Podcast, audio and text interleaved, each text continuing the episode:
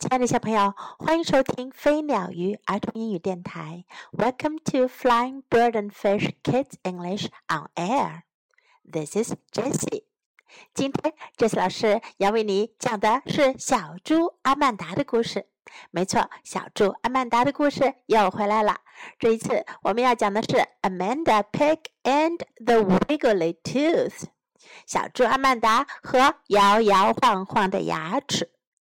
今天我们要讲的是这本书的第一个故事，《The Wiggly Tooth》，摇摇晃晃的牙齿。The Wiggly Tooth. Amanda took a great big bite of her peanut butter sandwich. 阿曼达咬了一大口她的花生酱三明治。Something moved in her mouth. 她的嘴巴里有什么东西在移动？My tooth, she said.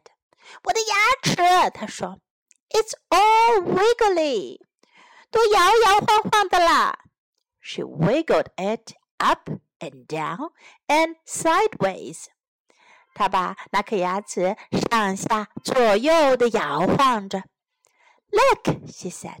I have a loose tooth. 看呐，他说：“我有一颗松动的牙齿。” You're lucky," said her friend Lollipop. 他的朋友棒棒糖说：“你真幸运。” I wish I had one. 我真希望我也有一颗。That's nothing," said William. I have two. 威廉说：“这没什么大不了的，我有两颗呢。” He wiggled his two front teeth. 他摇晃了一下他的两颗前面的牙齿。I lost two already," said Sam. "See?" Sam 说：“我早已经掉了两颗了，看到了吗？”You look like my baby sister," said Lollipop. 棒棒糖说：“你看上去像我的小妹妹了。” It was fun having a loose tooth. 有一颗松动的牙齿挺有趣的。Amanda told everyone. 阿曼达告诉了每个人。Look, she said to the music teacher. I have a loose tooth. 她对音乐老师说：“看，我有一颗松动的牙齿。” How nice, said the music teacher. 多好呀！音乐老师说：“Now let's sing. 现在我们来唱歌吧。” He started playing the piano. 他开始弹钢琴。Amanda, he said, "You are not singing." 他说：“阿曼达，你没有在唱歌呀。” Oh, said Amanda, "I forgot." 阿曼达说：“哦，我忘记了。” I was wiggling my loose tooth. 我在摇动我的松动的牙齿呢。Look, she said at recess. I have a loose tooth. 课间休息的时候，他说：“看，我有一颗松动的牙齿。” Great said Lily。太棒了，莉莉说。Want to jump rope？想要跳绳吗？Sure said Amanda。当然啦，阿曼达说。She wiggled her tooth while she jumped。她一边跳一边摇动着她的牙齿。Let's climb on the monkey bars said Lollipop。 棒棒糖说：“我们去爬攀登架吧。” Okay, said Amanda. 好的，阿曼达说。She wiggled her tooth upside down. 她把她的牙齿上下的摇动着。Look, she said to her teacher. I have a loose tooth. 她对她的老师说：“看，我有一颗松动的牙齿。” Super, said Mrs. Mary Ann Pig. 玛丽安朱老师说：“好极了！Soon the tooth fairy will come to your house。很快牙仙子就要到你家去啦。But now it's time for reading。不过现在呢是阅读时间了。Lily read out loud。丽丽大声朗读了。Spencer read out loud。斯宾塞也大声朗读了。Amanda, it's your turn, said Mrs. Mary Ann Pig. 玛丽安朱老师说：“阿曼达，到你了。”What are you doing？你在做什么呢？嗯，said Amanda，wiggling my tooth。阿曼达说：“嗯，我在摇晃我的牙齿呢。” She wiggled it during math。上数学课的时候，她也在摇晃她的牙齿。 Amanda said, "Mrs. Mary Ann Pig, you are not counting." 玛丽安朱老师说：“阿曼达，你没在算数。” She wiggled it during drawing. 上画画课的时候，她也在摇动她的牙齿。Amanda said, "Mrs. Mary Ann Pig." You need to get to work on your picture of spring. 玛丽安朱老师说：“阿曼达， 你得开始画你的春天的画啦。” Finally, Amanda got to work. 最后，阿曼达终于开始画了。Everyone held up their pictures. 每个人都把他们的画举了起来。Oh my! said Mrs. Mary Ann Pig. 玛丽安朱老师说：“哦，天哪！” I like all your flowers and birds and blue skies and rainbows. 我喜欢你们画的所有这些花呀、鸟呀、蓝天呀、彩虹呀，and William's frog，还有威廉的青蛙，and Amanda, what a beautiful mountain！还有阿曼达，你画的多漂亮的山呀！That's not a mountain," said Amanda. "It's my tooth." 那不是山，阿曼达说：“是我的牙齿。”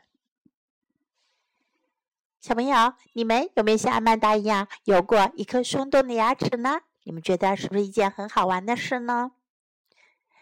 我们来看看今天在阿曼达的这个故事当中，我们可以学到哪些英文呢？Look，看，瞧；Look，Look，I have a loose tooth，我的一颗牙齿松动了。我有一颗松动的牙齿。I have a loose tooth.